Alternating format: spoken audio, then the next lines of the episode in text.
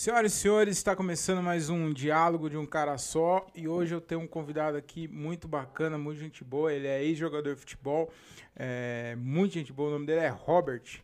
O Robert ele jogou em grandes times do, do futebol brasileiro, entre ele o meu time, o Santos Futebol Clube, jogou no Atlético Mineiro, São Caetano, disputou final de Libertadores com São Caetano. E Oi. hoje ele vai bater um papo comigo aqui. Espero que vocês curtam porque tá bem legal.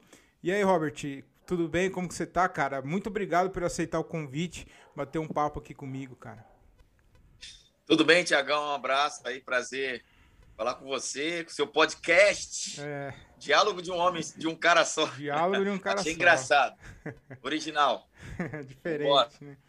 Ô, ô, Robert, eu queria já começar falando sobre um assunto que eu tenho muita curiosidade que é aquele campeonato de 95. Eu queria que você falasse um pouquinho sobre Santos e Fluminense, a semifinal que a gente perdeu. É, tomamos um vareio lá do Rio. Você foi expulso foi. nesse jogo aí, né, cara? Eu e Jameli. Foi você e Jameli. Você e Jameli. É, e aí, tipo, já, já tinha. A gente perdeu de 4 a 1 lá. E aqui a gente reverteu para um 5 a 2 cara. Eu queria que você falasse um pouquinho. E depois também a gente vai falar sobre a final contra o Botafogo. Mas eu queria que você falasse para mim especificamente um pouco sobre esse jogo, como que foi é, tá nesse elenco aí. E depois de ter perdido de 4 a 1 a gente conseguiu reverter lá. Eu queria saber o que, que o, como que foi depois desse jogo aí. O que, que vocês falaram para o que, que o Cabralzinho falou, o treinador na época falou pro time pra gente conseguir virar esse jogo aí? É, então, foi um, foi um jogo assim é, muito complicado lá no Maracanã, porque é, até então a gente estava é, jogando de uma forma tranquila, mas sem colocar o nosso potencial todo né, em campo. A gente meio que começou bem, acho que o Fluminense fez 1 a 0 depois a gente empatou, e aí, depois o jogo meio que virou é, do avesso para gente. O Fluminense conseguiu os gols. E depois, na sequência, foi expulso. O Jameli depois foi expulso. E foram, foram momentos assim muito, muito, muito difíceis para a gente, tenso. Só que quando terminou o jogo, a gente sabia que a gente não tinha jogado nem metade do nosso potencial. E a gente, já no vestiário, lá no Maracanã, a gente tinha certeza absoluta que a gente poderia reverter a situação lá no Pacaembu. Mesmo com, com um placar tão elástico, seria uma tarefa árdua, mas a gente conseguiu mobilizar o grupo todo, o nosso grupo se mobilizou. E, e eu lembro que no ônibus o Giovanni começou a falar que ó, eu garanto dois gols, né? Dois gols eu garanto, o jogo da volta tal. E isso impactou o grupo. E aí. E ele fez os dois gols, cara. A Camão do Caia falou lá, lá atrás, né? eu, eu, faço um, vou fazer um. O Marcelo passa, vou fazer um. Macedo, vou fazer um. Então todo mundo que é, prometeu, cumpriu. Incrível isso. E, e logo em seguida surgiu a ideia de permanecer no gramado, né? No intervalo do jogo, porque a gente precisaria de no mínimo um gol, né? No primeiro tempo, ou dois seria o ideal, uhum. para ir para o intervalo com a, com mais tranquilidade, com mais confiança. E, e a tarefa bem, sim, a mais da metade da tarefa, da tarefa já, já cumprida. E a questão de ficar no, no, no, no campo, no intervalo, é para que o foco não caísse, né? A gente tinha medo de ir para o intervalo e o grupo dar aquela relaxada e a torcida, né? É, enfim, até a torcida, para a torcida do Santos não perder o foco. Uhum. E, e, foi o que aconteceu, né? A gente conseguiu fazer os gols gols. Giovanni com a, uma atuação espetacular. Ficamos no gramado, o nosso time ficou no gramado, a torcida cantou o tempo todo aqueles 12 minutos. E o Fluminense no vestiário. Lembra que até hoje o, o Vampeta conta essa experiência, né? Ah, é, o Vampeta estava, né? No, no, o Vampeta estava no Fluminense, novinho. Verdade. E, e, ele contando que ele foi pro vestiário, né? O Fluminense foi pro vestiário e lotado para Caimbu, né? Aquela vibe toda. E a torcida pulando, cantando, pulando, cantando, pulando, cantando no intervalo. E o pessoal do Fluminense lá no vestiário não entendeu nada. E o João Pedro perguntou, o fulano tal, né? Perguntou pro massagista, o que está acontecendo lá fora? E aí o massagista falou para eles assim: ó, o time do Santos não desceu o vestiário, tá esperando a gente até agora lá. Os caras ficaram assustados. E assim, caraca! E voltaram mais intimidados ainda. E o nosso time atropelou no segundo tempo e mereceu e fez um dos maiores jogos da história do Campeonato Brasileiro, uma das maiores viradas e uma das maiores atuações também do jogador, individualmente falando, né? Giovani. Claro que o time todo jogou bem, mas Giovani realmente foi foi o, o jogo da vida dele pelo Santos. Uhum. E aí a gente conseguiu fazer aquele aquela construir uma história maravilhosa, né? Um, um jogo épico. Uhum. Eu lembro que eu estava vendo o jogo do lado do Jameli e mais o supervisor o seu Gaia e muita gente chorando, a gente chorando, se abraçando, todo mundo chorando. Né? Tu olhava no alambrado, muita gente de, de criança até adulto, velho, tudo chorando uhum. se abraçando. E a gente saiu correndo, entrei lá no, no campo com o Jamel, a gente abraçou nossos companheiros e foi uma, uma emoção muito forte para quem presenciou e para quem viu. Né? E até hoje, quem vê assim, realmente é, não acredita do que aconteceu. É muito emocionante. Eu assisto é, os lances hoje e eu falo, mano, que jogo. É. Na verdade, eu já era criança, mas eu, eu, eu, era Santista, mas eu não tinha essa vibração de foi depois desse jogo aí que eu falei, não, esse time aí é, é sensacional, cara. E eu vi. Vira, pai, vou virar Santos de vez. Agora é Santos mesmo. E, cara, foi um jogo, eu lembro como se fosse hoje.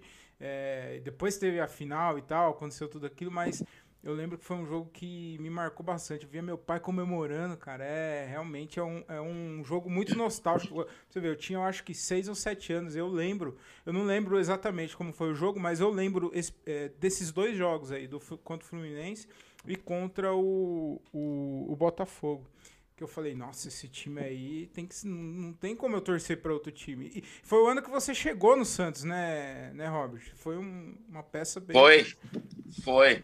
Assim, ó, quando eu, eu comecei a minha carreira, eu comecei no Laria, né, do Rio de Janeiro. Sim, no Rio.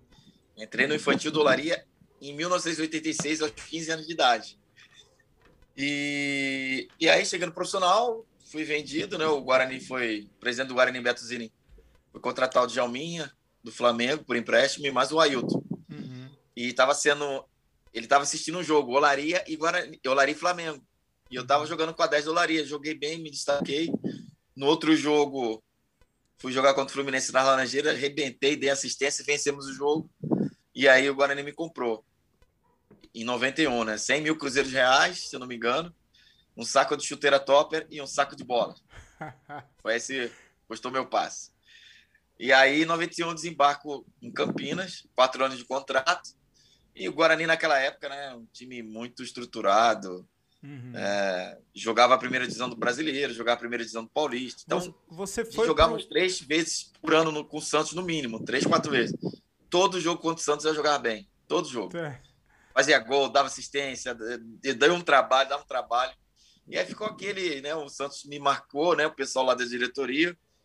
Quando eu saí do Guarani em 94 e desembarco em janeiro no Rio Branco de Americana para disputar o Paulista, também contra o Santos, ganhamos de 4 a 0 no Décio Vita, lá em Americana. Fiz gol de assistência, arrebentei. Aí quando acabou o campeonato, não tem jeito, né? O Santos foi me, me contratou por empréstimo, com passe fixado. O meu passe já era do Rio Branco. E aí começou a minha história, né? Cheguei no início do Brasileiro lá. Lembro um jogo, não sei se foi contra o Atlético Mineiro contra o Vasco, na Vila, que a gente tomou um chocolate, tomando cinco.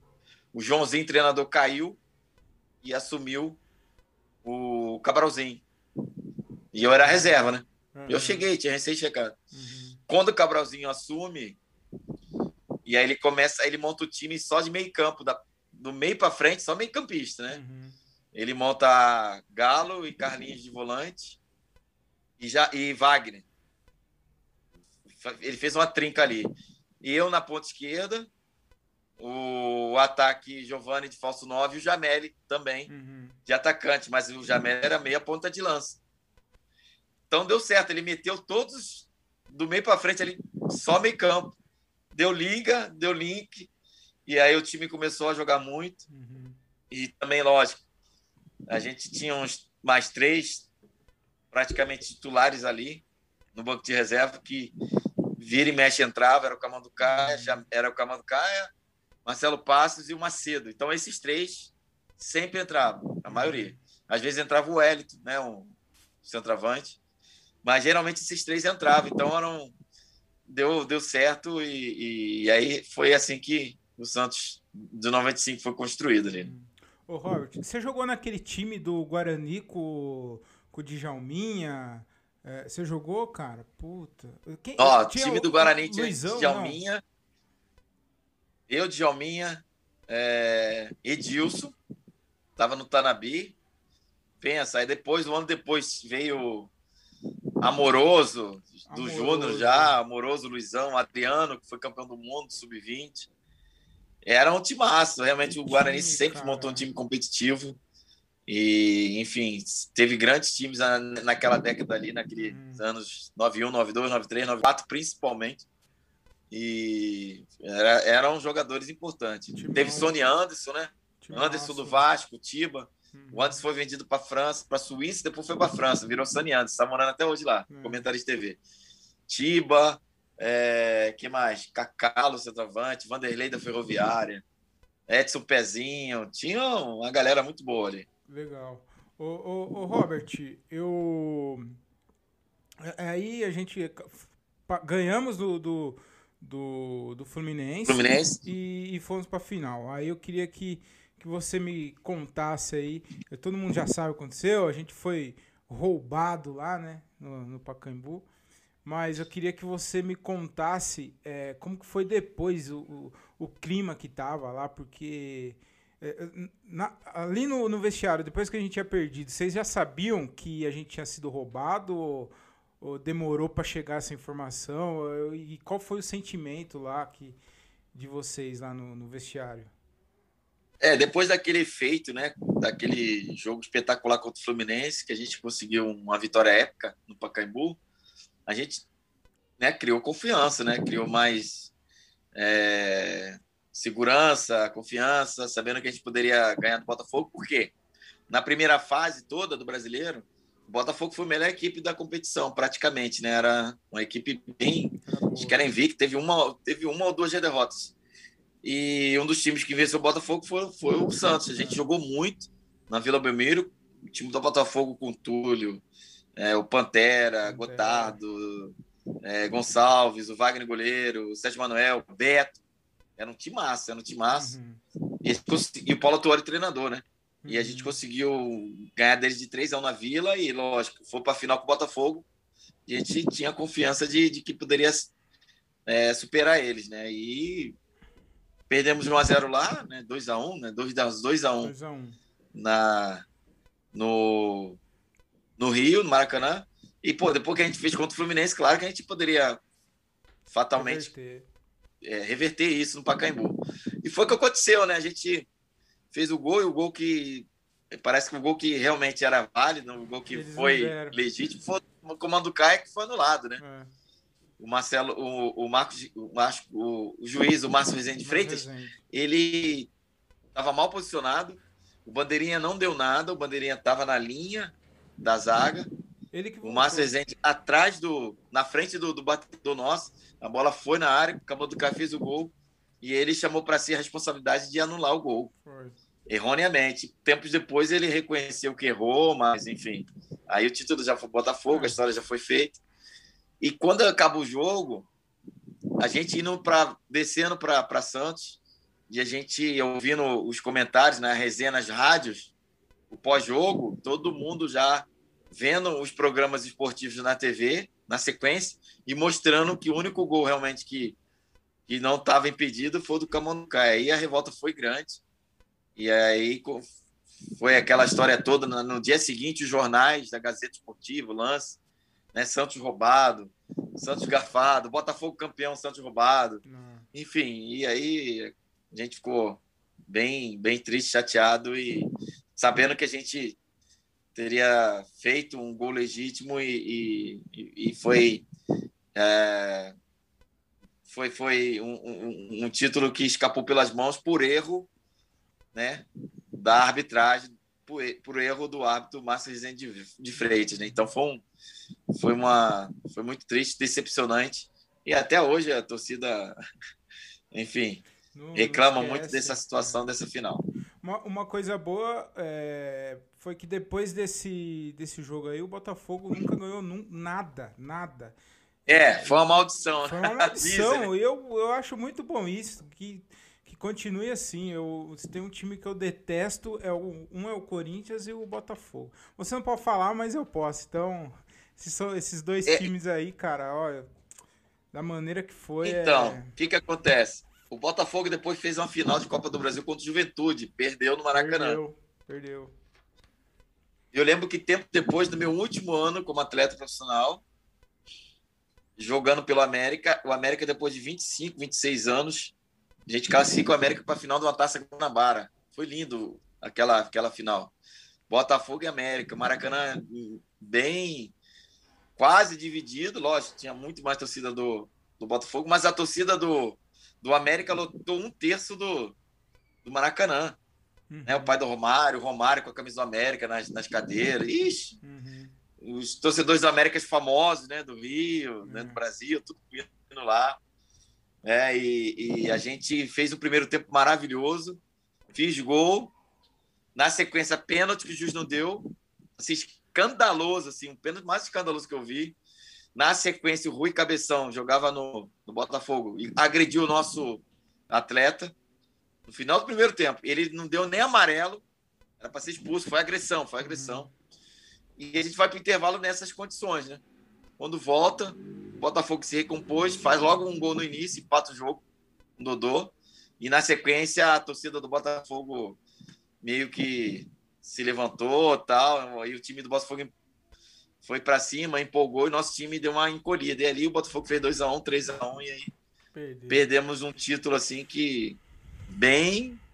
Não falar a palavra, né? Que foi roubado, mas. Foi escandaloso. Foi ah. tipo. Ah. Márcio de Freitas para frente, assim, ao cubo. né? Botafogo, mais uma vez, ganhando o título de Taça Guanabara. De uma forma bem garantida pela, pela arbitragem, porque é. realmente foi escandaloso. Aquele título ali, América Botafogo 2006, se você pegar os lances, escandaloso, escandaloso. Ô, Robert, você jogou. O, o, tiver falando besteira. O Romário não jogou no Laria, não, né?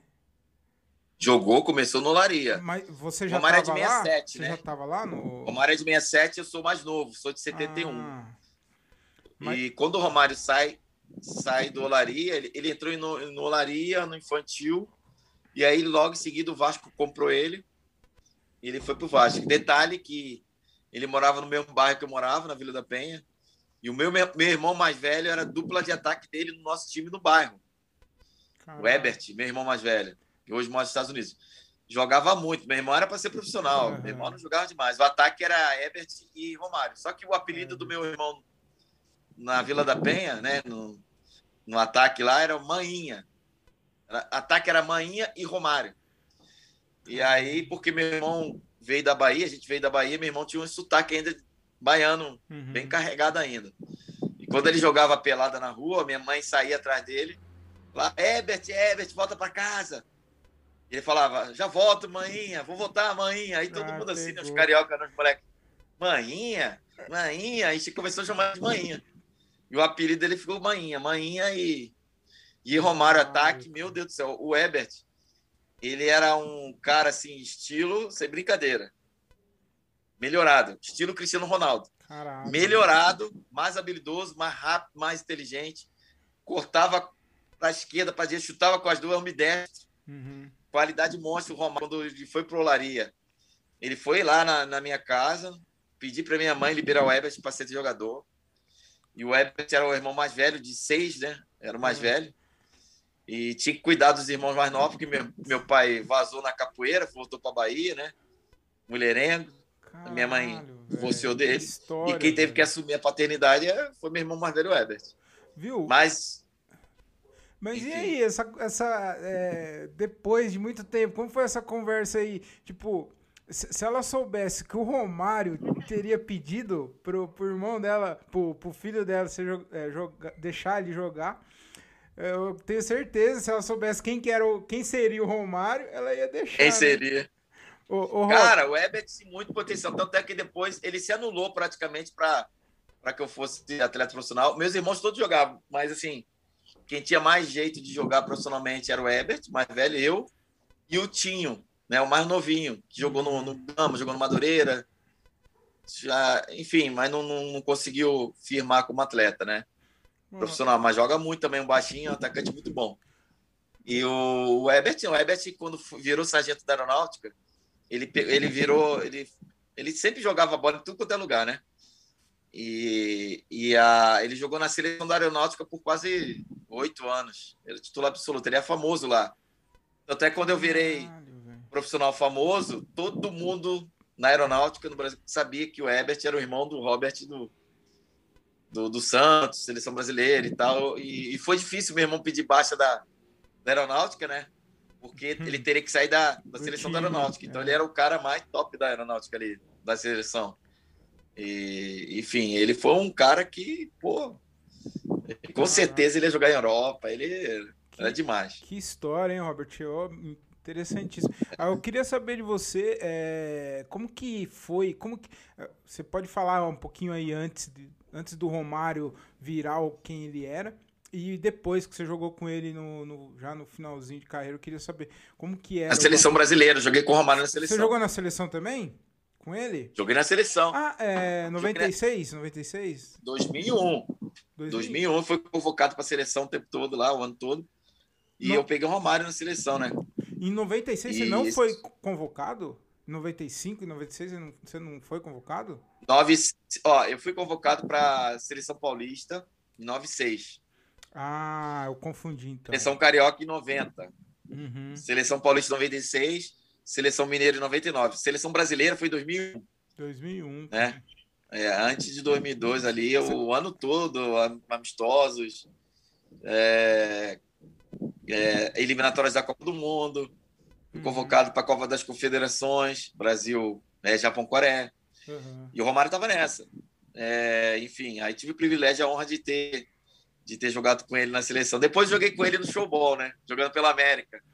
Cara, aí já eu queria. Foi, foi legal pra caramba. Queria que você falasse como que é jogar. Eu não preciso nem questionar mais. O, pra, eu acho que o, o, o, o maior cara que você jogou, então, foi o Romário, assim, chutando aqui. Cara, assim, tive. Cara, eu fui pra seleção brasileira, né, Thiago? 2001. Uhum. Na primeira, primeira convocação, né, amistosos contra o México e contra os Estados Unidos. O primeiro jogo foi lá no Rose Bowl, na Califórnia. Eu entrei no finalzinho, mas nem toquei na bola. E, e aí viajamos para o México, jogar contra o México. Num, se eu não me engano, foi no Azteca, lotado, lotado. E eu, eu lembro quando eu cheguei nos Estados Unidos, a seleção convocada, o Leão me convocou, sentado na mesa, do lado do rival, do outro lado do Romário, Nossa. né? Roberto Carlos, Cafu, aquela galera toda. Caraca. E Joguei com o Romário, com o rival, Ronaldinho Gaúcho. Nossa. É complicado falar aqui. É, mano. Tive é muito... esse privilégio. E... Mas o Romário é um dos maiores atacantes que eu joguei, né? Uhum. É, dei um espaço para ele lá na seleção, quase que ele faz. Uhum. Não tive o privilégio de, de dele é, fazer gol com um passe meu, mas joguei com ele na seleção, foi maravilhoso. O cara era monstro, né? É. Rival também. Ronaldinho Gaúcho joguei no Grêmio uhum. e na seleção também, então tive assim, essa honra, esse privilégio de ter jogado com grandes lendas do futebol brasileiro mundial. Robert, é, você falou uma, uma lista aí de só fera só. E se eu não me engano, você, você, você chegou a jogar com o Viola ou não?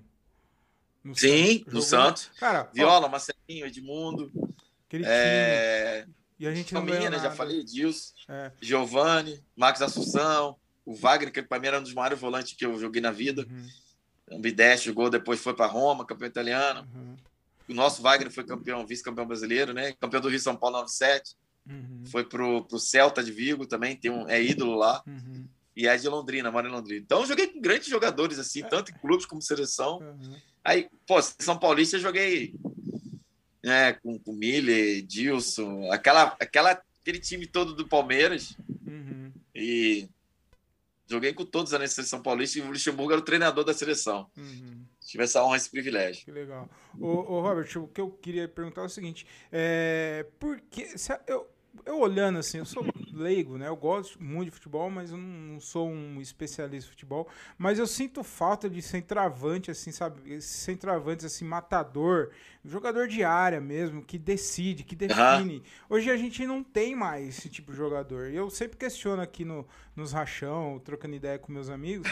É, você acha que o, o esquema tático hoje, o futebol evoluiu e aí é, como ele modernizou, como o futebol, futebol de hoje está um futebol moderno, é, você acha que matou esse tipo de jogador? Não, não matou, não. Existe ainda, existe esse jogador. Só que ele tem que se adaptar, né? Hoje não dá para ficar paradão ali, é. recebendo bola e finalizando, né? Não existe isso mais no futebol mundial. Uhum. Os centroavantes de áreas tiveram que se adaptar, igual o Pedro, é, enfim. É, Firmino. Firmino é um cara que pode jogar de centroavante de área, mas ele, ele não fica ali na área, ele sai. Aquilo que o Evaí fazia nos anos 90, os caras estão fazendo hoje. Uhum. Sair ali, entre os dois pontos, em facão, e o cara enfia a bola. Ao mesmo tempo que vai ter a oportunidade de, durante o jogo todo desse né, centroavante entrar na área, né, é, finalizar, escorar uma bola. Então, não tem mais o centroavante paradão. O centroavante tem que se moldar as exigências do futebol moderno, que é de dinâmica, de falso 9 e dois pontos, né? aqueles pontos antigamente que tinham voltaram. Só que os pontos, mais do que marcar lateral, tem que compor meio campo, tem que, tem que fazer várias funções. Hoje se corre mais, uhum. tem mais intensidade no jogo. E existe esse centroavante, só que ele virou um falso 9, né? Uhum. Não, senão você perde um cara na marcação. Então, cara, se de 11, se um não marcar, faz muita diferença no futebol hoje, né? Então, por isso que o Rogério reclama, ah, não dá para jogar é, Gabigol e Pedro, não dá para jogar não sei quem, não sei quem, porque o cara, se ele não fizer essa função defensiva, o time vai sofrer. É. Então, enfim, existe esse centroavante, só que não é mais o pirulão lá, né, na frente. Uhum. Lá. Uhum. É, até o Haaland, que é grandão, o cara corre pra caramba, recompõe, marca, volta é, Lewandowski, Cavani, são os caras de centroavante de área que não estão, assim, volta, entra, ocupa espaço, ajuda, marca, dá carrinho lá atrás. O Cavani é espetacular nisso, ah. o próprio Firmino. Então, eles se adaptaram. É, eu, eu, eu, eu, sinto muita falta desses jogadores, e, e esse tipo de jogadores e de jogadas mais construídas, sabe? Oh, eu tava vendo. Uma, eles, né? Eu tava vendo alguns lances é, seu. Cara, cada patada de fora da área. Hoje não, não vejo gol de fora da área, no, principalmente é. no Brasil, não, não tem, cara. O cara quer entrar no toque, os caras querem entrar é, no chuveirinho. É. Aí, cara, é, é difícil. Mas é, é dá para entender também, né? Que as coisas mudou, o futebol mudou, né? Então. Mudou muito, mudou muito. Mudou demais. Mudou muito. Ô, Robert, eu queria. A gente falou de 95, agora eu queria eh, voltar lá para 2001, porque você estava no Santos na derrota no, no, no, Brasileiro de 95 e depois a derrota de 2001 também pro Corinthians, aquela derrota. Escorregão. Nossa, que derrota. E aí, em 2002, veio a redenção, você conseguiu. É, a gente foi campeão brasileiro em cima do Corinthians. É, foi tirou um, um pouquinho do peso assim ou, ou não? Nem, nem ah, Pô. Jogador tem isso tirou, mesmo? Né? Claro que tirou. Tirou? Eu tava em. Não era uma dívida, né? Porque a gente fez o máximo para ser campeão em 95. Só que realmente fica aquele gostinho, né? Aquele negócio talado na garganta. É, ainda mais depois do que aconteceu no ano anterior, naquela semifinal contra o Corinthians, gol do Ricardinho fatalmente o vencedor desse jogo seria o campeão, com todo uhum. respeito a Botafogo de, de, Ribeirão Preto e Ponte Preta, que estavam fazendo a outra semifinal. Uhum. Mas aquele, aquele título assim, aquela, aquele, aquela vitória escorreu pelas mãos e doeu muito, né? E aí, 2002 é aquela história, né? A gente sabe, nosso time muito bom, muitos jogadores fora de série, craque. É, pude contribuir muito né, com, com, esse, com esse jogo da final não só mais na final, mas joguei contra o Grêmio na mata-mata e joguei contra o São Paulo. Enfim, e aí aquela oportunidade era única, assim, de, de maior rival do Santos, com aquela, aquela semifinal anterior entalada na garganta. O Santos já tinha ganho uma final de campeonato paulista contra, contra o Corinthians. Nos anos 80, 70 ali, o Sérgio Chulapa, 84, 84, né? 84, isso. E, é, e, pô, lotado, Morumbi, né? Primeiro brasileiro que a gente poderia vencer, né? Nos moldes, né? Do, do, do brasileiro moderno, né? Que o, o, Santos foi já ganhou vários brasileiros que se chamava Roberto Gomes uhum. Pedrosa. Uhum. Mas quanto mais rival, Robin, Diego, a geração do Menino da Vila, né? Então, todo um cenário apoteótico hollywoodiano, hum. né? Aquela fosse escolher, entrevistasse 100 de 100 torcedores, eles iam querer quem que você quer que o Santos faça o final de brasileiro e vença os dois jogos. É Corinthians, né? É. O Morumbi lotado, torcida do Santos dividindo o Morumbi. Eu lembro que a gente foi cantar o hino antes do jogo, do segundo jogo. Tu olhava ali para a arquibancada do Morumbi, acima, no parapeito, ali lotado, torcedor, lotado. bombeiro querendo tirar os caras, não tinha como. Os caras quase caindo. Então era uma, uma final, Galvão Bueno narrando, jogo para 190 países ao vivo. Então era todo um contexto que tinha que ser campeão ali. E era uma oportunidade única, mais um jogo, que a gente tinha ganho o primeiro, mais uma vitória, pedalada, né? Aquele gol do empate do Elano, o Corinthians quase virando o jogo. Eu entrei, Diego machucou com cinco minutos e foi, foi tudo. Foi. foi. um cenário assim que nem Spielberg poderia imaginar é. escrever esse roteiro. E esse jogo foi, foi bastante interessante. Cara, eu lembro muito do, do momento que o Diego se machucou, mas só que em momento nenhum eu fiquei preocupado, porque eu tinha alguma coisa ali que dizia que a gente ia ganhar essa porra, porque. É, e, verdade. E você, você. A sensação era essa mesmo. Você vinha sempre entrando também. É, vários Sim. jogos você estava entrando. E eu falei, ah, não, mas o Robert também vai entrar. O meu único medo, eu vou ser bem sincero aqui, você era um cara muito é, ofensivo, né? Então eu falei, ah, mas o Diego também era, então. É. é. Mas aí. Só eu... que ainda marcava. Eu ainda compunha mais que o Diego. Eu era mais tático que o Diego. E até os caras do Corinthians na época, quando o Diego machucou, quando eles viram que eu entrei, tendo o movimento do Kleber, do Vampiro, do próprio Barreiro, falou, cara, o Robert entrou e nosso time achava uma coisa, mas piorou o negócio. É porque eu tinha mais, eu segurei mais a bola, uhum. Eu cadecei o time, uhum. acelerava quando tinha que acelerar, segurava quando tinha que segurar, uhum. é, bati bastante escanteios, armei o time, segurei uhum. aquela bola da pedalada, quem roubou foi eu.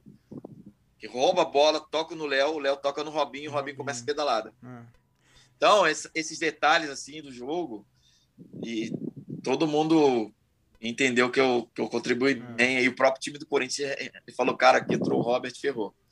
Então, assim, foi legal, assim, sabe? Todo mundo jogou muito bem. Assim, uma atuação histórica do Robin, Fábio Costa, Léo, Elano, Renatinho, uhum. todo mundo, assim, sabe? O Alex, o André Luiz jogaram muito, o Maurinho jogou muito. Quem entrou, jogou muito. Então, o próprio William, que entrou no lugar do Alberto, né? Uhum. Então, foi, foi, um, foi uma vitória, assim, bem histórica, épica. Foi uma mudança de chave, né? Foi. Na vida do Santos. E foi, foi muito legal. É, e você era muito. Você, é, você ainda joga bola ainda, Robert? Tá fininho, cara. Tá, Joga, tá de vez em quando joga. Quando o joelho tá bom. É. Dou uma mancadinha de vez em quando, mas dá, dá pra jogar. Porque você era bem rápido, cara. Tem um, um gol. Cara, era muito rápido. Você era, era rápido, cara. É, tinha um, tem um gol que você fez.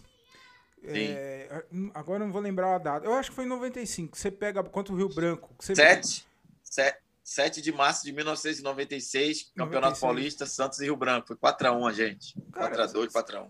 Todo mundo fala daquele gol do Neymar lá, aquele contra o Inter, que ele pega a bola e vai driblando na Libertadores, mas você fez um gol muito parecido. Você pegou a bola lá atrás, lá na. Foi.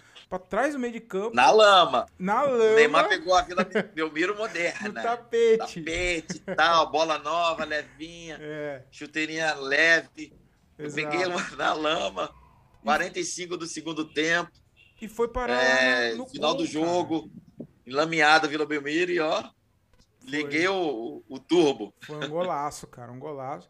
Mas voltando em 2002, foi o, eu lembro muito de você porque foi você tava naquele elenco de 95, você tava no elenco de 2000, de 2001 que a gente perdeu no último minuto. Então, se tem um cara ali naquele elenco ali que merecia esse título aí, era você, porque você penou também para ganhar esse brasileiro, né, cara? Meu Deus do céu, fala sério, mano. Sofri pra caramba, perdi meus cabelos todinho. Hum. Enfim. Uh, e aí, consegui, né? Deus me deu essa graça de conseguir estar em 2002, o cara de 95, o único elo perdido. Uhum. E aí ligava 95 a 2002 e no final do jogo eu chorando, dedicando o título aos meus companheiros de 95. Sim. O, o Robert, cê, é, tem alguma coisa assim, não sei, eu, eu uma curiosidade porque eu vejo hoje nos jogadores de hoje, parece que não tem o mesmo brilho assim da, da, da era de 80 e 90, sabe? Antes parece parecia que os jogadores eles eles tinham uma intimidade, uma, uma intimidade maior com o clube, com a torcida. Hoje parece que, sabe, é, ah, hoje eu tô jogando aqui, é, também, tipo, é não tem problema nenhum também, né, em ser assim. Mas eu sinto que hoje o jogador ele não, não tem muito amor à camisa, né? E aí eu queria saber se na sua época era assim realmente e para você como foi jogar no Santos, assim, se o Santos tem esse peso, essa de história e tal, se o jogador sente isso, fala não, vou jogar num dos maiores clubes do, do mundo e tal, ou, ou não, é só mais um clube que você estava indo e e não, não, não sente, não. É time grande, time de pressão, time do Pelé, o time mais conhecido do futebol brasileiro no mundo, mais conhecido na, na América Sul do mundo, e um dos mais conhecidos do mundo, assim. Você, Santos vai para a China, Japão, vai para Europa. Todo mundo conhece, né? Santos, porque né, aquele time dos anos 60 que encantou o mundo e tem uma história rica em 50, anos 40, 50, enfim. É, e aí pô, é uma pressão muito grande, ainda mais anos 90, quando eu cheguei e sem títulos, sem estrutura, mas uma camisa pesada com a torcida. E fora era pesado, era, era pressão jogar no Santos, porque rapaz, a Vila Belmiro, aquele alambrado ali, era ali aquela ala direita, ala esquerda, era cemitério de lateral direito, cemitério de lateral. Que o Diga Baiano, o Cardoso sofreu, Eduardo Neri. Gustavo Neri, cara, muito lateral. Piá. Piá teve um jogo vaiaram o Piá assim, no primeiro muito tempo. Pertinho. O treinador tem que tirar ele. Piá do, do Flamengo, que foi campeão brasileiro no Flamengo, jogando muito. Então, cara, é, era uma pressão muito grande, né? Mas aí eu comecei a. Cheguei já com aquela campanha em 95, já peguei moral com a torcida, já tinha mais é, moral para errar, né? Que, que sim, tinha que ter paciência. Jogadores que chegasse, jogasse bem, a torcida já caía no gosto do, do torcedor e a torcida tinha paciência, né? Uhum. Pro erro. Jogador assim que mostrou nada e já começa a errar, o cara tinha que ter muita personalidade para aguentar aquela vaia, aquela pressão e né, o Santos de Pelé, né? Se jogar com a camisa que, que o Pelé jogou, meu Deus do céu, uma pressão muito grande, né? Isso. E assim, você comentando sobre essa geração de hoje, realmente não tem amor à camisa, é, é, complicado, é outra geração, é outra é outro entendimento, né? É, até fisicamente falando, fisiologicamente falando. A gente não tinha rede social, a gente se alimentava muito bem, treinava muito forte, a gente fazia uma base, uma pré-temporada fortíssima no início do ano.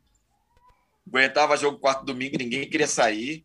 Né? Ficava, ah, 10 jogos, tô com o Dodói, tem que é, poupar jogador. Na nossa época, a fisiologia era outra, o músculo era outro, porque a gente brincava na rua, a gente, sabe, é, tinha, dormia bem, dormia assim, não perdia a noite de sono como os jogadores atuais perdem, rede social, má alimentação, muito fast food. Então, é outro, outro atleta que chegava no profissional, sabe?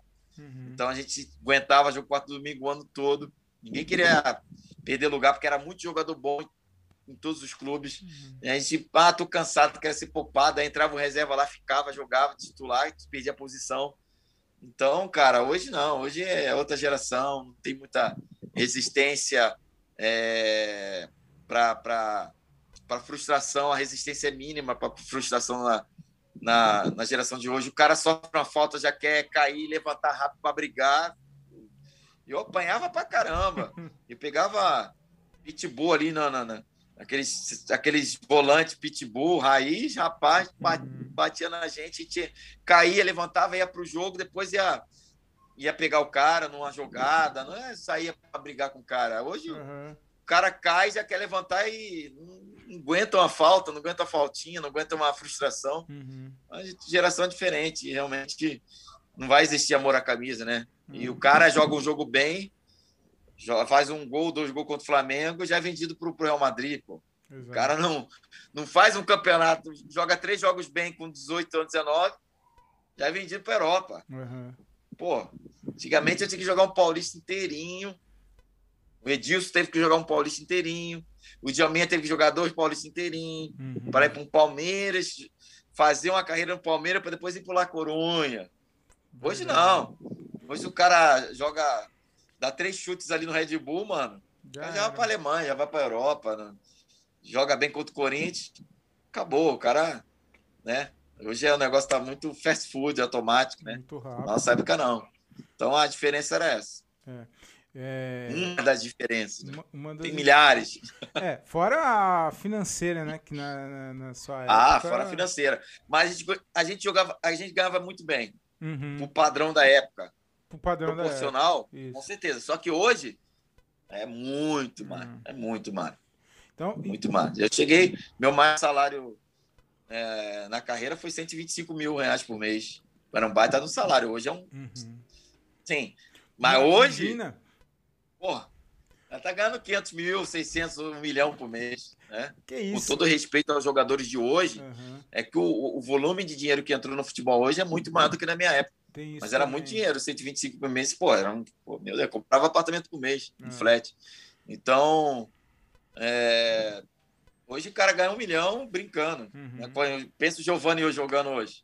Giovanni, Giovanni disso, Edmundo. Uhum. O cara ganha um milhão e meio. Uhum. Né? Ele tá ganhando meus 700 mil, meus um milhão também. Enfim. Não. Romário ia ganhar quanto? No... Nossa, verdade. o Hulk deve estar tá ganhando seus 2 milhões por mês. É com toda a justiça, e cada um que se entenda, quem quiser pagar, paga. Então, é outro volume de dinheiro. É, é um absurdo. Então, é, hoje. E, e, você fala isso, esse foi o seu maior salário. Tem jogador hoje, mas jogadores. É, meia boca ganhando 400 boca, pontos. Exato, exatamente. É, meia boca. Meia boca. quatro anos de salário. É isso. E quatro anos de contrato. Então, assim, você vai jogar pra quê também? Então, eu, eu tô ganhando lá ah, fora. É. Fora a mordomia, né, Robert? A mordomia que esses é, caras têm. Tem jogador assim, é. Te ver assim, ah, Pato, o que, que aconteceu com o Pato? Eu posso responder uma das coisas para mim, uma minha tese. Ficou rico muito cedo. Ah. Então, antigamente tinha jogador que ficava rico cedo, mas, cara, o cara quer bater recorde, igual o Messi e o Cristiano Ronaldo, que eu acho assim. Os caras são profissionais, uhum. o cara vai para as férias tem uma academia no iate do Cristiano Ronaldo, ah. o cara dorme oito horas certinho, o cara tem uma nutricionista, o cara segue intensidade no treinamento, 100 por hora no treinamento, faz intensidade no jogo. Aí o jogador hoje ganha milhões, está rico e, ah, não, ah, já ganhou um brasileiro, já ganhou uma Libertadores, já ganhou um, ah. Um campeonatinho ali, tá bom demais. Não, o cara não tem um, um lance do, né, do Michael Jordan de Exato. quero ganhar marca, ganhar, quero ficar na história, eu quero ganhar títulos, eu quero, sabe, Tom Brady. Hum. Tom Brady agora no, é um dos maiores exemplos assim de, de, de jogadores focados assim, bilionário. O cara quer, não tem nem mais mão de tanto anel que ele tem, quer botar os anéis lá no dedo, lá, quer 20 anéis de, de, de Super Bowl, sabe? O cara focado, treinamento, o cara é exigência. Ah, mas eu já tô, tô bem, já ganhei um brasileiro, já não sei o quê. O cara não, não quer deixar um legado, né? não, quer, não quer firmar na história, não quer ganhar. Uhum. Messi quer ganhar 10 bolas de ouro, né? O Cristiano Ronaldo. Uhum. Então, sabe, aquela gana. Então, a gente não vê pouco isso no, na geração de hoje do futebol brasileiro e jogador brasileiro de seleção brasileira também. Exato. Não quer né, aquela, aquela coisa de competição, de estar de, de tá sempre ganhando, vencendo e deixar um legado no esporte. Uhum.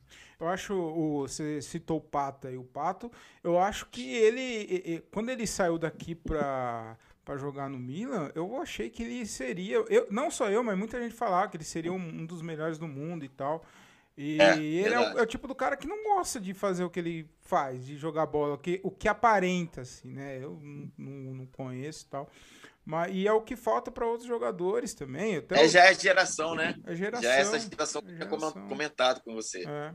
O, o, Cristiano Ronaldo ele quer o seu melhor e, e o que alimentou é, ele ser o melhor é o Messi ser um, querer ser o melhor também e aí fica na disputa é. sempre um querendo porque o dinheiro cara não tem nada no mundo que esses caras não possam comprar então eles é, a disputa é. é. entre ser o melhor do mundo mesmo é, é verdade o... Foi um filme do. Na época do Nick Lauda, né? É... Pô, muito bom para se assistir. Que, que é, o, o maior adversário dele era que alimentava ele não errar, ganhar título e, e bem e tal.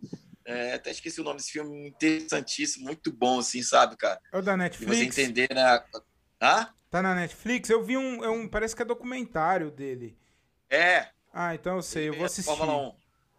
É muito bom, cara. E você vê a história real, né, do, do, acidente dele, mas antes do acidente, de como que ele era competitivo, personalidade, e o cara, o cara do lado que foi campeão depois, né?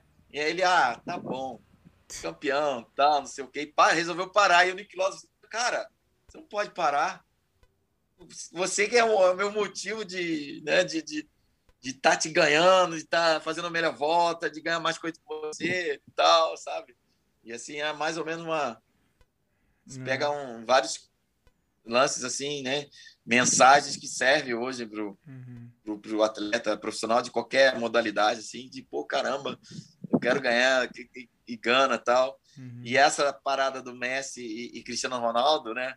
Um né, sendo rival, entre aspas, do outro, é que motiva cada um a, a, a, a a fazer o melhor na sua carreira. É. Robert, eu, eu gravei com, com o Alberto, centroavante do Santos em 2002, e ele falou aqui que é, naquele elenco de 2002 tinha, era dividido por duas, dois, dois grupos. O grupo do, é. dos evangélicos, que ia na igreja e tal, que eram os mais cegados, e o, e o grupo da bagunça. Eu queria saber que, que grupo que você, você já... Não sei, se me parece que você é convertido, né? Você é cristão. Sou, sou cristão. Eu, eu era dos, dos líderes da, dos Atletas de Cristo. Eu puxava os cultos lá na, nos hotéis. E eu lembro que o Robinho e o Diego foram numa reunião do, dos Atletas de Cristo lá em Santos com o nosso líder Wagner, né, até hoje, amigo deles. E a gente tinha uma reunião na segunda-feira. Eu lembro que o Robinho e o Diego se converteram, entregaram a vida para Jesus nessa uma dessas reuniões aí. Ah, que legal. Mas eles eram muito moleques, né? Eles eram crentes, mas eles eram moleques pra caramba. O William também, filho. E realmente tinha uma, tinha uma turma da bagunça e a turma do, do, do dos evangélicos, dos, dos. Mas não, não, no final das contas, todo mundo tinha um temor ali e se respeitavam, uhum. mas era muito engraçado isso também, né? Uhum. Fora isso, passou dali, era tudo moleque, né? Uhum. No treinamento, Robinho, Diego, William, meu Deus do céu. Terrível. Era uma zoeira ali, a molecada, o Leão teve que se reinventar como pessoa para aguentar. E ele mesmo tem um depoimento muito bonito, assim, um cara que soube e foi mudado, transformado por essa molecada, por esse grupo, né, de jogadores. Uhum.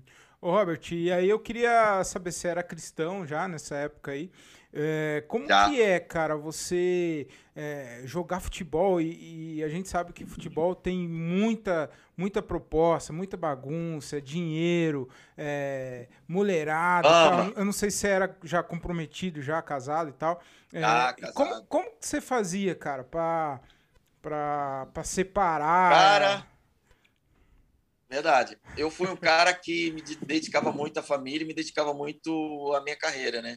Claro que sempre sofreu assédio, todo mundo, né?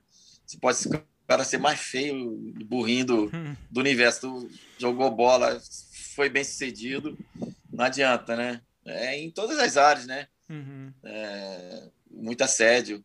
E comigo não foi diferente, mas, cara, eu consegui é, manter ali um, padrão legal né, de, de, de comportamento, de entendimento da vida. É, e sempre que aparecia um, né, um, uma tentação dessa eu conseguia me desvencilhar, né? Foi difícil pra caramba. Uhum. Foi, eu lembro que era muito, muita pressão, né, cara? Uhum. Né? Por que, que você não faz isso? A gente faz. Por que você não faz aquilo? A gente faz. E, cara, tô, tô de boa, sou casado, tô bem resolvido na época, né? Tava casado. Enfim, aí consegui passar incólume em relação a essas coisas aí. Uhum. Ô, Robert, você, você teve uma, uma situação bem complicada lá no Grêmio, né, cara? Você tinha ido pro Grêmio e se contundiu lá, você passou por um momento da sua fase muito difícil lá, né? É, foi. Entrou numa depressão e tal. Eu queria que você contasse para mim um pouquinho como que foi, cara. E o quanto abala um jogador, um atleta, a, a depressão na vida de um. Não só de, de qualquer um, mas de um atleta, porque não, é difícil, né? Verdade, verdade, né? Eu, eu passei uns momentos muito complicados, né, na minha carreira. Desde 96 já estava meio uh, começando essa depressão. E aí, em 97, né, a gente foi pro Grêmio e no meu primeiro jogo profissional lá no Grêmio, no estreia do Campeonato Brasileiro 97 contra o São Paulo, ao vivo. Eu torço eu subo na, na bola, quando cai, eu torci, tinha torcido o tornozelo. Quando torci o tornozelo, rompeu o ligamento cruzado, né? Nunca tinha é, passado por nenhuma condição séria assim na minha carreira. E realmente foi um momento muito dramático para mim, porque ali, na minha entendimento, na minha cabeça, eu estava, se não me engano, com 27 para 28 anos, eu ainda nunca mais ia voltar a jogar bola, como é que né, eu ia sustentar minha família, meus filhos, a família tal, minha carreira. Então entrou uma, uma seta de mentira na minha mente, né? Que a depressão, essas doenças é, emocionais, nada mais é que são mentiras que você acredita. Você recebe isso, isso vira uma bola de neve. E da depressão virou síndrome de pânico, bipolaridade. E eu acreditava que eu não poderia voltar mais a jogar, sendo que, cara, é óbvio, ligamento cruzado na, na época do Zico era um outro protocolo, demorava, o cara dificilmente voltava. Na minha época, durava um ano para voltar mas voltava. E hoje não, hoje com seis, cinco meses, o cara já, já volta e a medicina melhorou bastante. Na minha época, eu, no meu entendimento, eu não ia voltar mais. Né? E aquilo entrou como uma mentira e aquilo foi piorando. Foi um caso muito grave. E síndrome de pânico veio, depressão profunda, é, bipolaridade. E foi tão grave que eu tive que. O Grêmio teve que me internar, né? Numa clínica. E passei momentos muito difíceis, né? Mas e com ligamento cruzado rompido, tendo que fazer fisioterapia, aquela situação toda. E mas eu me recuperei, tive um, uma cura instantânea nas emoções, espiritualmente falando, né? Literalmente Deus me curou num quarto na, naquela clínica. E aí depois eu me recuperei, voltei a fazer a fisioterapia e dali, cara, foi só alegria, porque quando eu comecei a jogar em, em 98, já comecei a ser usado no, no, no, pelo Grêmio ali, né, nas finais, semifinais, quartas de final no, no Brasileiro. 9-9 eu começo a jogar de novo, mais ainda titular. Fui campeão da Copa Sul, né, Copa Sul Minas, que depois virou Copa Sul Minas, e depois fui campeão gaúcho. Na realidade, eu saí na, na, na, em 99, eu saí nas semifinais. Fui emprestado para o Atlético Mineiro. Uhum. No Atlético Mineiro, fui campeão mineiro, campeão da, de um torneio no Vietnã, e fui para a final do Brasileiro também. Foi um ano, então, de recuperação Deus realmente me, me restaurou nas emoções, me restaurou espiritualmente e também na carreira, né? Profissionalmente, eu, eu dali foi depois seleção brasileira, enfim, foi uma restauração completa. Mas foi complicado, Imagina. porque realmente o jogador tem muita pressão da família, pressão da performance, muita competição né, entre os atletas. E aí vem fama, vem dinheiro, e aí o cara entra numa num, num buraco que se não tiver uma, um equilíbrio emocional ali, um equilíbrio espiritual, realmente a gente vê depoimentos até hoje de atletas, não só no futebol, mas principalmente no futebol, é, que sofrem depressão, sofreram algum tipo de depressão e, e é complicado, né? É, uhum. Só Deus mesmo para para tá, é, a gente ter um, uma base, né? Porque assim, na minha época quando entrou entrei entrou a depressão no início ali em meados de 96 para 97, eu comecei a basear minha alegria, minha felicidade em, em vitórias e ou derrotas. Perdi jogo, triste. Tô, ganhei o jogo, estou na boa fase, feliz. Então, essa gangorra né, de performance, de resultado, isso influenciou no, no meu emocional. Então, eu me baseei a minha felicidade nessa performance. Estou ganhando, estou feliz. Estou perdendo, depressão. Uhum. Então, na época, eu já era crente desde pequeno. Eu deixei de colocar essa essa minha alegria e essa razão de ser na minha na, em Deus, né? Realmente, né? No, no, lance de, de Deus ser a minha paz, independente das circunstâncias, de ter uma as raízes fincadas realmente no, na fé em Jesus. Então, quando eu retomei isso, aí a minha vida né, decolou novamente, em todas as áreas. Caralho, que, que testemunho, hein, cara? E, e, realmente, depois, depois dessa fase aí, depois dessa má fase aí, sua, sua vida melhorou bastante, veio a seleção. Nossa, profissionalmente, hum. eu entrei numa outra vibe, foi, foi maravilhoso, sensacional. E a gente acha que ah, o jogador ele tem que estar tá preparado só fisicamente, mas não é. Ele tem, é, tem que ser, ah, é. claro, tá preparado. Você não sabe que, que o atleta passa, assim, é. em todas as modalidades, principalmente em sim, esporte de alto rendimento, alta competitividade, como futebol. Uhum. Né? E você sai do zero para ganhar 50 mil reais por mês, 100 mil reais por mês, cara, o cara. Geralmente o cara já não cara já compra um Camaro, o cara já faz isso, aquilo, empolga, fica uhum. cego. E aí, emocionalmente, o cara fica fragilizado, né? Num, num revés, aí que entra depressão, bebidas, drogas, uhum. droga, enfim. É complicado, entra fama.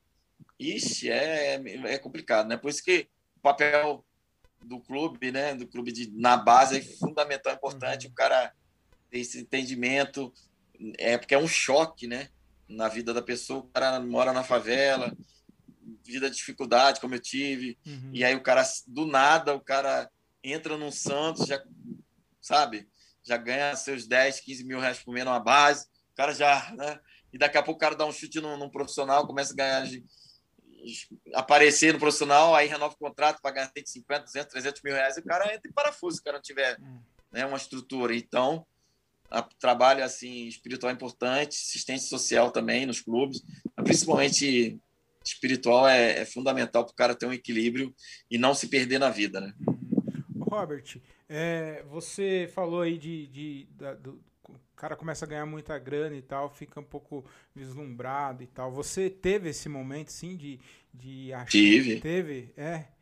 Com certeza, com certeza. Todo mundo passa por isso, né? Muito jovem. De, né? de, de, esse deslumbre, muito jovem, sucesso, fama, dinheiro. Ainda mais quando você vai em final de campeonato, você se torna conhecido é, nacionalmente. E jogar em time grande, jogar titular, cara. Então, toda hora tá no Fantástico, tá numa Globo, tá no, numa ESPN, numa Fox aparecendo. O cara, se o cara não tiver uma estrutura, se deslumbra mesmo, né? Isso afeta, né? Suas relações interpessoais na rua, na família, em casa sai na rua, acha que é o cara, pode uhum. tudo. Então, nossa, se o cara não tiver uma estrutura espiritual, né, bem, bem sólida e emocional também, independente da religião, o cara faz muita besteira na vida e isso influencia no seu rendimento dentro de campo. Uhum. Uh, ô Robert, hoje você vive do futebol ainda, você está no futebol, queria que você falasse um pouquinho para mim, um pouco sobre sobre o que, que você tem feito ultimamente. É, eu, eu assim, eu apresento o programa de esportes aqui em Campo Grande, Mato Grosso do Sul, o Bola Maneira Esporte, né? Estou há sete meses apresentando é, na rede Super MS, né? Uma TV aqui da NET, né? Uma TV muito conceituada. E também trabalho na Web Rádio Futebol na Canela, é a rádio número um aqui de esporte, Web Rádio número um aqui em Campo Grande, no estado também, né? No Mato Grosso do Sul. Então, tô, virei, saí, não, não sou mais vidraço, virei taco pedra agora, critico, analiso. E lógico, a gente está no futebol até hoje e, enfim, estou é, muito feliz e estou vivendo um momento muito bom. Legal. Ô, Robert, você acha que hoje o futebol ele tá chato? Acho que hoje, ah, tudo não pode falar mais nada no futebol, uma uma entrevista que o cara dá, ele é preconceituoso, dentro do campo. Eu, eu acho um absurdo os caras terem que ficar tampando a boca pra, pra tomar cuidado com o que vai falar.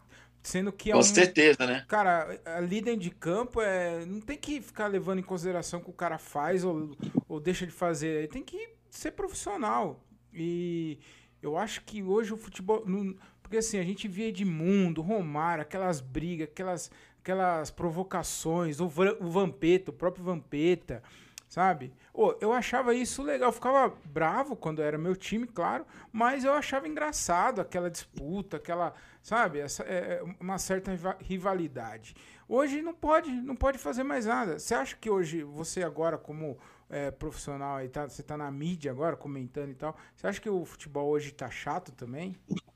Não, não é que o futebol tá chato, o futebol tá legal, o futebol tá maneiro. O que tá chato é realmente por conta do advento das redes sociais, o que você faz dá uma repercussão muito grande.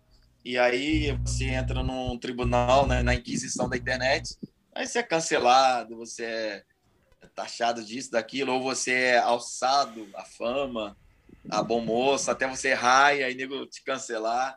Então, é tudo que você faz hoje, você tem que tomar muito cuidado por conta desse patrulhamento ideológico também, tem muito a ver isso também. Enfim, é político e por aí vai. Então, uhum. infelizmente, a gente está numa época, numa geração, num momento de vida de que realmente as redes sociais, ela, existe um tribunal ali. E dependendo dos interesses, né, é, em questão, o cara é, é, é, cancelado ou não. É óbvio que muito do que se fazia antigamente a gente não tinha muita noção, ou até tinha às vezes, né, em relação ao racismo, em relação a preconceito, em relação a a, ao politicamente correto, entre aspas, ao machismo, etc. Essas coisas aí, né, que estão uhum. muito em pauta hoje, feminismo, racismo. É, e, e, lógico, a gente tem que ter uma postura correta, é, se respeitar, respeitar é, as individualidades é, e aquilo que você faz não pode também atacar o, o, próximo, não pode vamos dizer de uma forma assim, você de respeitar o, o próximo, né? Hum. Mas tá muito chato mesmo. Se você falar umas verdades, dependendo de como você fale, você pega pega uma frase sua fora do contexto, Exato. joga na internet, você é cancelado. Então é. tudo, tudo tem que ser tomado um certo tipo de cuidado, mas se, infelizmente, se um dia eu cair nisso, né? Se me, me colocarem nisso, eu vou ter que é, matar no peito, enfrentar e vamos embora e se tiver errado, pede desculpa. Se tiver certo, manter sua posição. Mas não tem jeito, né? Hoje está muito polarizado, né? São dois lados. Você tá, você não pode colocar sua opinião política, você não pode colocar sua opinião em relação ao futebol e dependendo da sua opinião você é, é massacrado na internet. Mas a vida não é só a internet, né? A vida é o dia a dia. Existe um mundo lá fora real né, que vale com certeza muito mais do que do que a vida na internet. Mas é óbvio que a vida na internet influencia o que você é, vai poder fazer lá fora. Se você é criticado, massacrado na internet, você vai chegar num restaurante, num lugar, no shopping, ah, fulano de tal ali, tal, não sei o quê, porque todo mundo está na internet. Então, é, tem, que, tem que se tomar cuidado e realmente, por esse aspecto, tá muito chato aí o, o futebol nesse sentido, né? Mas o futebol nas quatro linhas está tem muito jogo bom ainda, tem muito jogo bom, agradável de se ver, uhum. principalmente na Europa, né? É, então, realmente tem bastante jogo bom. Na Champions League tem toda semana aí. Pô, brincadeira, bom demais. É. Ô, ô Robert, eu queria, a gente já está encaminhando aqui para a reta final.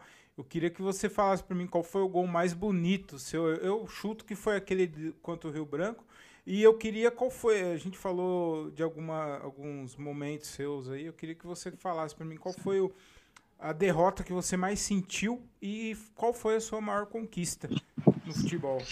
Cara, o gol mais bonito, eu fiz muitos gols bonitos, cara. Aquele realmente uhum. um gol impressionante, né? Pela, pela arrancada, pela placa que eu tenho, Pelé comentando também. Tem uma placa na Vila Belmiro. Enfim, foi o gol mais bonito. Um dos momentos mais decepcionantes para mim, cara, assim, tirando a contusão, é, são as derrotas do brasileiro, né? Brasileiro 95 e também brasileiros 99, jogando pelo Atlético Mineiro contra o Corinthians, e a Libertadores de São Caetano, que realmente aquele título escorregou pelas mãos assim por pouco, assim, foi uma uma lástima a gente perder aquele título, estava emprestado do Santos para o São Caetano em 2002, antes do brasileiro. E assim foi, foram esses, foram esses momentos ruins, assim, né? Vamos dizer assim, né? E os uhum. momentos, melhores momentos foram os títulos que eu disputei, que eu ganhei. Claro, 2012 tem uma importância muito grande, mas também minha convocação para a seleção brasileira foi um momento muito, muito, muito mágico na minha vida. Eu acho que é o ápice do, do jogador e a seleção brasileira, né? Eu queria também. Com certeza. É, é uma querer, marca, né? Que você, você leva a vida toda. Sem querer aproveitar. Cara, você. Só o fato do Pelé ter te dado uma placa, ter comentado, eu vi o vídeo do Pelé falando desse gol. Cara, você zerou a vida. Você ganhou um elogio do Pelé, do, do, da, do maior do futebol. Maior jogador do mundo, do pô, planeta. Só isso, só. Então, acho que você, pô, puta carreira. Ô, ô, ô, ô Robert, é, você chegou a jogar com o Vampeta? Você era bastante amigo do Vampeta, né? No Corinthians. É, não, até hoje a gente tem um bom relacionamento, né? Faço hum. muito evento com ele. Joguei com ele no Corinthians, pô. Em 2003. Hum. E na seleção brasileira também, né? Um baita de um cara, engraçadíssimo, um baita profissional, assim, no sentido assim, jogava muito. Uhum. E é uma figuraça. É, você tem, tem alguma resenha assim? Não, não precisa ser com o Vampeta ou da seleção ou com o Romário, alguma resenha que você lembra assim muito engraçada que te marcou que dá para contar aí pra gente? Ah, a resenha assim, é aquela aquele grupo de 2002, cara, que a gente tinha, né? Era muito engraçado, era só palhaçada assim, essa garotada aí, capitaneada por Robin Diego e William ali, realmente, cara, impressionante. Na época o telefone celular já estava muito em moda, tal e todo mundo tinha, a molecada tinha celular direto, e a preocupação do Leão e do diretor lá era, tipo assim, perder noite de sono. Então, hum. eles, não, eles sabiam que a molecada ficava até altas horas da madrugada com os contatinhos, tal, não sei o quê, namorado, e aí resolveram recolher o celular, e aí revoltou todo mundo, né? Dos mais velhos aos mais novos. E aí, Robinho combinou de, com a galera numa janta, falou, cara, e essa concentração o leão vai recolher de novo o celular. Vamos botar alarme uma hora da manhã, meia-noite, duas horas da manhã, três, quatro, cinco. 30 celulares, pensa. E ele recolheu, e em vez de ele deixar no, no quarto supervisor, ele deixou no quarto dele, todos os celulares. Cara, pensa na noite como é que foi. 30 celulares tocando intermitentemente, assim, durante a madrugada toda. Ele se arrependeu, devolveu, nunca mais ele recolheu os nossos celulares. E até hoje ele queria saber quem que teve essa ideia. A gente ficou quietinho, falado. Tinha que ser. Ô, ô, ô, Robert, você chegou depois, é, é, depois do que aconteceu com o Robin e tal, você chegou a conversar com ele, dar, dar um apoio, uma força para ele? Ou... Ah, sim, a gente tem um grupo nosso de 2002, até hoje o Zap, e aí a gente. Uh, a gente. Né, confortando ele, falando, né, dando força, porque realmente é uma situação muito delicada, mas eu creio que isso vai se resolver e, e com certeza a, as coisas vão entrar no, no, seu devido lugar, porque ele, ele tem que jogar ainda, cara. Eu acho que ele joga uns três anos ainda em alto nível é. no Brasil. Tomara que isso se resolva, essa questão judicial com ele. Né? Ele reconheceu que errou, tem que pagar pelo que, que, que fez, ele sabe disso, tem consciência, e tomara que isso tudo passe logo, uhum. ele consiga é, voltar aos campos. Uhum. Ô, ô, Robert, é, muito obrigado por, por ter batido esse papo comigo. Para encerrar, Valeu. eu tenho uma, uma, uma pergunta aqui que eu faço para todo convidado e também não poderia deixar de fazer para você, que é a seguinte: é, se você pudesse entrar numa máquina do tempo e bater um papo com o Robert do passado, lá de trás, lá jovem, iniciando a carreira. Eu, eu costumo falar entre 10 e 15 anos atrás. Se você pudesse bater um papo com ele, que tipo de conselho você daria para ele? E se você pudesse falar com o Robert do futuro, o, o, o Robert já bem velhinho, bem tranquilo, descansando já, só assistindo o, o futebol e tal, que, que tipo de conselho você pediria pro, pro Robert do futuro? É, o Robert do passado, eu chegaria e falar, cara, é, é, não existe empecilho nenhum para se conseguir chegar onde você vai chegar, onde você pode chegar. E quando vier as adversidades, mata no peito, sai jogando, vai passar. Tudo passa. Fé em Deus, continua trabalhando que você vai chegar lá. Uhum. O Robert do futuro é, é chegar e olhar para ele, cara, você cumpriu a carreira, guardou a fé e Parabéns pelo seu legado na vida, como profissional, como homem. Enfim, e, e vamos embora. É isso, entendeu? Legal. Ô, Robert, você quer dar algum recado? Quer passar suas redes sociais? Cara, Fica à vontade. Só agradecer, agradecer aí a oportunidade, parabéns pelo podcast. E minhas redes sociais, Instagram, Twitter, Robert S. Player, né? Robert Almeida, Robert Player, Facebook também. Tamo junto, é isso. Então, beleza. Valeu. Muito obrigado, Robert. Valeu mesmo. Um grande hein, abraço, queridão. Falou. Fica, Valeu, Thiago. Fica com Deus. Tchau, tchau. Falou. Vou desligar aqui. É, e é isso. Nossa, que, que papo bacana. Gostei muito de bater esse papo com, com o Robert. O cara, muita gente boa, né? Muita gente fina, humildaço. É, bateu esse papo aqui com a gente.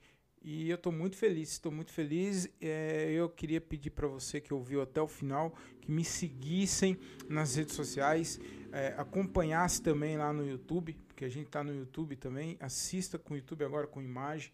É, eu, vou, eu, tive um probleminha aqui no início da, da gravação, acho que não gravou o comecinho. Hum, acho, mas foi pouquinho, acho que se, se eu perdi 10 minutos no, do início da gravação foi muito. Enfim, é, acompanha a gente lá no, no YouTube, assista, compartilha, comenta, porque eu estou gostando muito de fazer isso aqui, tá bem gratificante. E é isso. É, fiquem com Deus siga o meu Instagram, que eu não falei, falei para seguir, mas não falei, né? Então é arroba o Thiago Ferreira com TH e 2Gs. Sigam também o Instagram da minha marca, é, arroba vai de. E é isso. É, fiquem com Deus, espero que vocês tenham, tenham curtido, espero que vocês tenham gostado e se divertido bastante. E é isso. É, tudo de bom, de bem e de belo, com aquele sabor de caramelo. E tchau.